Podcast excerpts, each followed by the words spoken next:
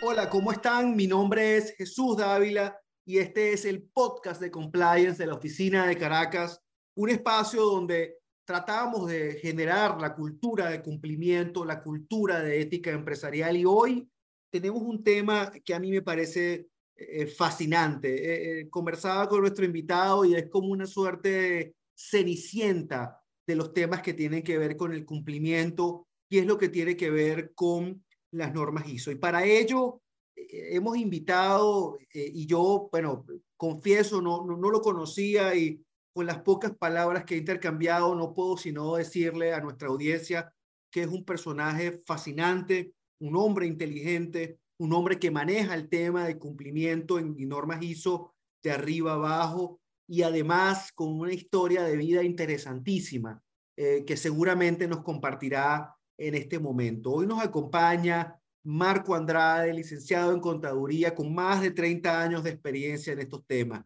Marco, ¿cómo estás? Hola Jesús, muy bien, muchas gracias por esta invitación, caramba, un placer, pues un honor que me hayas invitado. Marco, para, nosotros, conversar un rato, nosotros es, es, un placer tenerte acá, eh, sobre todo para tomar, tocar temas que no son tan evidentes en el mundo del cumplimiento y que a veces eh, eh, pues parecen hacer parte de temas como la calidad en los productos o temas que no necesariamente van al tema del compliance y sin embargo tienen relación con el cumplimiento como son las normas ISO. Ahora bien, dicho esto, yo no quiero, y eso lo hacemos con todos nuestros invitados, hablar de estos temas técnicos sin antes conversar un poco sobre tu perfil personal. Eh, eh, yo lo, lo converso aquí y lo, lo digo a nuestra audiencia. Conozco a Marco de referencia porque, bueno, eh, por mi, porque estoy involucrado con la Universidad Metropolitana y descubro que hay alguien que se dedica a hablar de normas ISO y que se dedica a hablar de temas eh, eh, de cumplimiento y las normas ISO. Y bueno, tengo que saber quién es esa persona y debo decir que he descubierto un personaje fascinante. Marco, cuéntanos un poco cómo es eso que un contador, además de origen peruano, además que llega a Venezuela, se involucra con temas de normas ISO y además con temas de norma de cumplimiento. Échanos ese, ese cuento de tu vida. Con todo gusto, Jesús.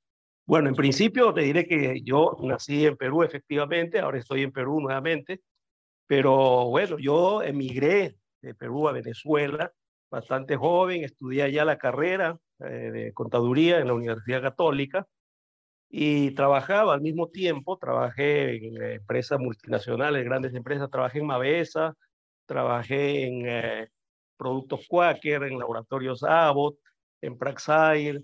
Y bueno, al final, eh, la, última posición que tuve fue en Ron Santa Teresa, donde fui primero gerente de finanzas y después fui gerente de auditoría interna.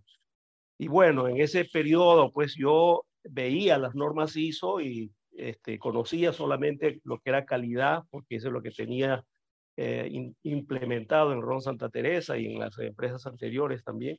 Y había estudiado incluso calidad en la Universidad Metropolitana, un curso de productividad y, calidad que se dio en el año 2000, eh, que lo dio el profesor Rodríguez, que armó pues toda una especie de eh, preparación o, para formar consultores ¿no? en, en esa área de calidad y productividad. Y bueno, así nace pues mi relación con las ISO y, bueno, eh, mi carrera profesional allá ha estado más en el área financiera, administrativa. Como te dije, fui contralor, fui gerente de, de finanzas, de, de, administración y así, este, después ya salí de Santa Teresa y me dediqué a la consultoría. Pues estuve un tiempo allá en Caracas trabajando en consultoría y después me vine a Perú, ya tengo como ocho años aquí. Qué interesante, Marco, qué interesante que, que alguien que, que, que se vaya de su país venga a Venezuela y, y, y, me consta que, que si bien es cierto que, que eres peruano de nacimiento, creo que tu corazón sigue estando de alguna forma en Venezuela. Eso, eso es siempre reconfortante. Por supuesto. Mira, 100% venezolano de corazón, así es. Qué bueno eso, Marco, qué bueno y, y qué lindo además que nuestro, nuestra audiencia escuche esos mensajes que siempre son importantes. Marco, te hago una pregunta. Las normas ISO, ¿de qué va eso? ¿De qué, de qué es eso de normas ISO y cómo se relacionan con el cumplimiento?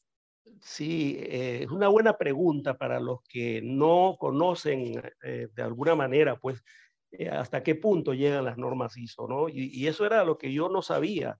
Cuando yo trabajaba ya en, como, bueno, como ya dije, en varias empresas, en las áreas, pues, de cumplimiento, en cierta forma es cumplimiento lo que uno hace, uno hace desempeñando una función como gerente, como contralor, auditor, como este, hace pues muchas, muchos aspectos de cumplimiento.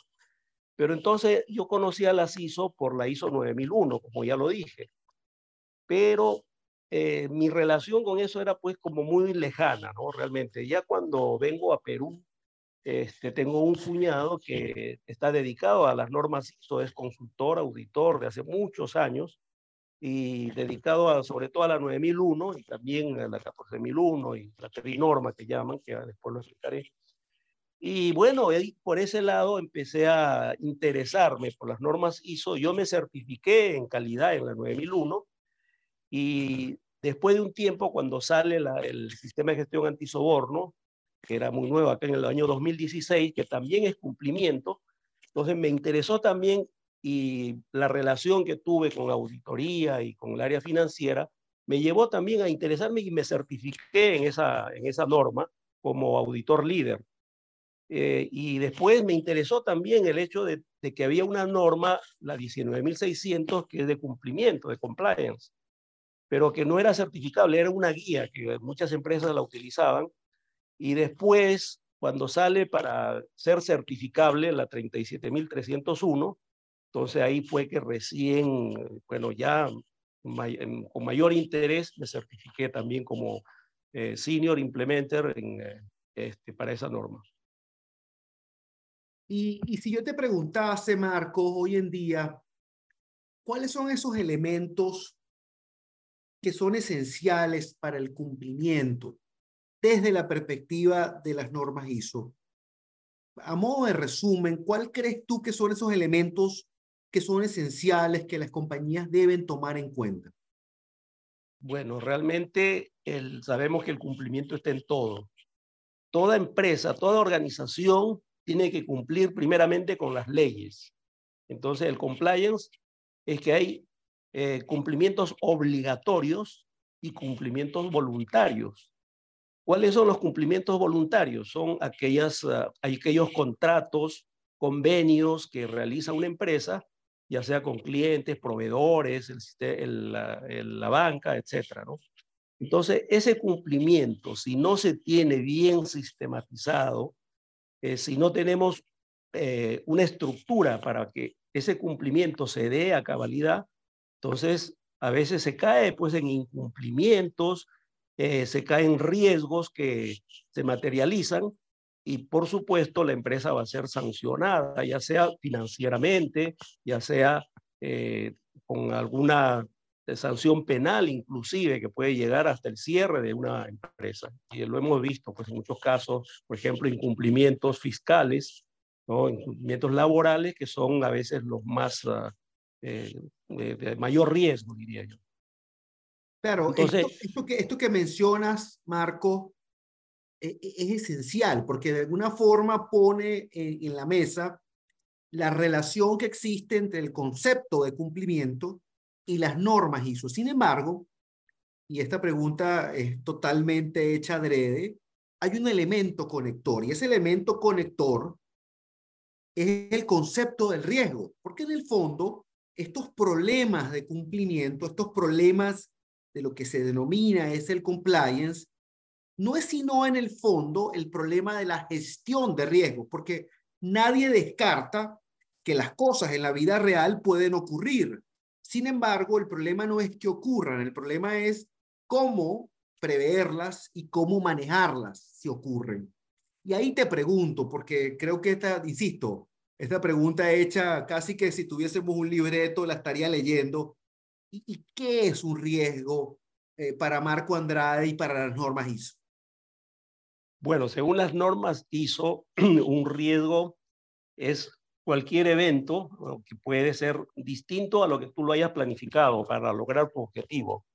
Entonces, si tú tienes tus objetivos eh, de cualquier naturaleza, y toda organización lo tiene, objetivos estratégicos o objetivos operacionales, si tú tienes un objetivo, por ejemplo, de, de vender, toda empresa tiene la, la función y el objetivo de vender y tiene una meta. Mensualmente debemos llegar a tal meta, ¿no? En, en ventas, tantas unidades o tantos bolívares o tantos dólares. Entonces, el riesgo está en que no llegues a, conseguir ese objetivo, no llegues a la meta. Entonces, tienes, que prever, tienes que determinar cuál es, cómo manejar ese riesgo. Existen miles de riesgos en toda empresa, no es solamente los riesgos uh, legales que hemos dicho, los, los voluntarios que también asume una organización, también los riesgos de la operación del día a día. Hay riesgos de toda naturaleza, entonces hay que tener una base, una estructura de gestión de riesgos. Y para eso tenemos una norma ISO, que es la ISO 31000, que es la, una guía para la gestión de riesgos. Entonces, es interesante el punto que mencionas, Marco, porque eh, es toda una suerte de, de, sistematización de la forma como se aborda el riesgo. Y una de las cosas que me encanta de conversar contigo es que, digamos, muchas de las conversaciones que yo he tenido con mis invitados se centran en el problema legal en sí mismo y, quizás se pierde un poco el problema de la gestión integral, palabra tan importante en el concepto, la gestión integral del riesgo, como un concepto que no necesariamente pasa por el tema legal, que puede ser muy importante, sino además por una serie de temas, como por ejemplo el riesgo reputacional, que puede ser tan importante para una organización. Dicho esto, Marco, te pregunto algo. En tu experiencia como consultor, ¿Cuáles son esas, yo te diría, esos problemas que tú normalmente percibes en la región latinoamericana y, esas debilidades que tú adviertes que son casi que normales, si la palabra cabe, en el contexto de un análisis de gestión de calidad y gestión de riesgos en eh, lo, que se, lo que es Latinoamérica? Mm, sí, yo creo que las culturas son muy similares eh, en Latinoamérica. Tenemos ah, distintos países, por supuesto, que nos parecemos muchísimo. Y, la, una de las principales características, pues, en las empresas, en las organizaciones, es el corto plazo. Casi todas lo que ven es el corto plazo del resultado del mes, del trimestre, del año, pero no se fijan más allá, de hacer una planificación estratégica de tres años, cinco años, mediano o largo plazo. Eh, eh, y esa es lamentablemente nuestra forma de vivir, esa es la cultura que tenemos el día a día. Y, en muchas empresas se ocurre esta situación. Pues. Por eso eh, yo creo que uno de los principales retos es que las empresas empiecen a planificar estratégicamente eh, a nivel latinoamericano, pues que en otras latitudes sí hay mucha planificación y son más estructurados, pero nosotros somos pues como hacer las cosas más criollamente, de hacerlo, este, como vaya viniendo, vamos haciendo las cosas, ¿no? Vamos viendo. Eh, Fíjate que, lo que tú mencionas, Marco, sí, lo que tú mencionas es tan, tan real y en una jurisdicción como Venezuela, quizás esto no es tan verdad para otras jurisdicciones latinoamericanas, a pesar de que esa teoría del péndulo que ocurre en nuestras jurisdicciones sigue siendo un determinante de nuestras realidades, porque al final lo que es cierto es que una jurisdicción de repente está en un lado del péndulo y el, un año después, luego de un evento electoral, pues estás en otro lado del péndulo y los riesgos son distintos. Ahora, dicho este tema, quizá la pregunta que yo te hago es, bueno, ¿cómo las compañías eh, pueden enfrentar ese vaivén de nuestras realidades sociales? ¿Cómo, cómo puede, de nuevo, obviamente yo, yo no te estoy pidiendo una bola de cristal, pero ¿cómo sientes tú que este tema puede manejarse desde la perspectiva de las normas ISO y el problema de la gestión de riesgo? Bueno, como sabemos, pues la, creo que ya lo dije, o lo, eh, si no lo he dicho, lo, lo digo, las normas ISO son buenas prácticas, son prácticas a nivel internacional, buenas prácticas de todas las organizaciones, pues las mejores prácticas recogen, se han recogido en las normas ISO a través de los comités que las desarrollan y establecen requisitos para que sean implementadas en las organizaciones. Entonces, la forma de empezar, pues, es adoptando ciertas normas ISO, pero adoptándolo de verdad, implementando como debe ser y que funcione. Porque eh, lamentablemente también, a pesar de que las normas ISO no son obligatorias, son voluntarias, como ya lo dije, pero en algunos, digamos, son voluntarias entre comillas. ¿Por qué? Hay empresas grandes que exigen a sus proveedores que tengan una norma ISO, por ejemplo, de calidad.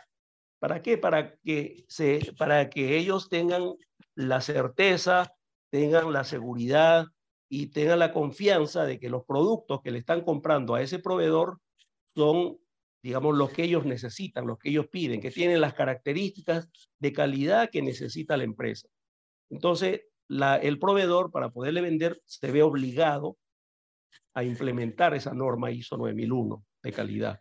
Entonces, así por el pues hay requisitos de algunas empresas, empresas grandes, repito, a sus proveedores para que les para que implementen una norma ISO. Y eso no está mal, o sea, el hecho de que le exijan le está pidiendo buenas prácticas. ¿no? Entonces, eh, por ese lado, pues que yo creo que se puede empezar cualquier empresa que quiera realmente trabajar. Yo tengo una anécdota de una empresa aquí que conozco a su, al, a su gerente general, al dueño prácticamente, que en una oportunidad ellos trabajan muy bien, es una constructora grande que han hecho en Lima más de 100 edificios hasta el momento en, en un lapso de ocho años. Y un día me dice, oye Marco, este, tú que estás en las normas ISO, ¿qué, qué es eso de la calidad? Explícame un poquito. Entonces le, le expliqué y me dijo, oye, yo quiero eso. Yo quiero para que nosotros tengamos esas buenas prácticas. Y así él implementó porque eh, se dio cuenta de que era necesario para él. No, no era, nadie lo obligaba.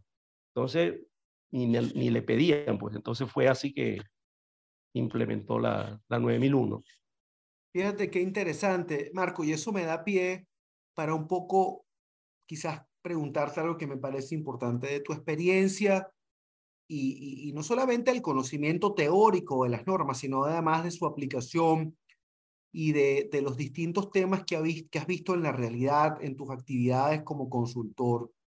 Te pregunto, Marco, cuando, cuando, tú levantas la mirada y, y ves el mercado latinoamericano, porque en el fondo estas son normas que pueden ser aplicables en cualquier jurisdicción, producto de su propia adaptabilidad. ¿Cuáles son esos retos que tú estimas pertinentes? ¿Cuáles son esas cosas que tú dices, caramba, el futuro de estas normas necesariamente implicará estos asuntos?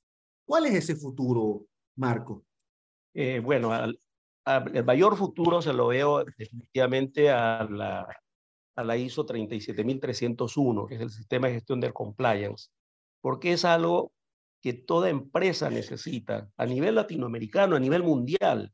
Fíjate que las primeras empresas que implementaron la, 3, la 37301 del compliance están entre este, África, están en, ah, en Europa. Acá en, en Latinoamérica apenas hay dos o tres que han implementado. Obviamente no es que no tengan compliance, hay muchas empresas que tenían la 19.600, que no era certificable. Pero ¿qué pasa? ¿Cuál es la diferencia? La diferencia es que cuando no es certificable, es una guía, eh, las empresas eh, simplemente creen de que está todo bien, a veces no hacen auditorías, no verifican de que estén cumpliendo con los requisitos. Mientras que cuando es certificable, está obligada a hacer auditorías para que verifiquen de que sí se están cumpliendo los requisitos. Entonces, esa sería pues una de las, eh, digamos, de lo que, como tú me dices, a nivel latinoamericano, qué futuro veo, de que yo creo que la mayoría de las empresas van a tener que ir a implementar esta, esta norma ISO. Cosa que también veía algo con antisoborno, pero antisoborno se ha quedado un poco relegada porque es muy específica. Pero la, la de compliance es muy amplia, este, te abarca todo, te abarca toda la organización y todos los aspectos de una empresa. Marco, eh, eh, esta conversación ha sido, por decirlo menos, eh, un gusto.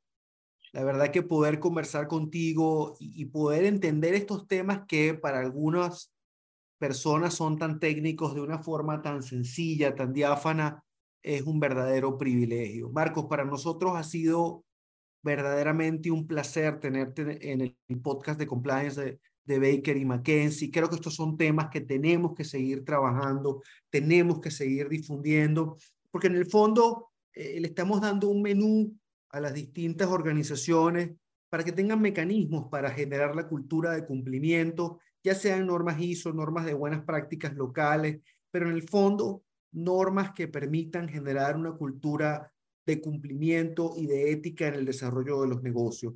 Marco, ha sido un verdadero gusto tenerte en el podcast de compliance de Baker y McKenzie. Muchas gracias. Jesús, para mí ha sido el placer, realmente un gusto también haber estado contigo conversando y estoy a la orden. Pues, cualquier momento me pongo a disposición de ustedes. Gracias, Marcos. Y así terminamos una nueva edición del podcast de compliance de, de la oficina de Caracas de Baker y McKenzie. Como digo, un espacio para conversar de temas de diversa índole. Hoy los temas de la norma ISO gracias a la presencia de Marco Andrade que nos ha eh, dado luces sobre un tema que si bien parece muy técnico, creo que las palabras de Marco nos han ayudado muchísimo a entenderlo. Mi nombre es Jesús Dávila y seguiremos conversando sobre estos temas de cumplimiento. Hasta luego.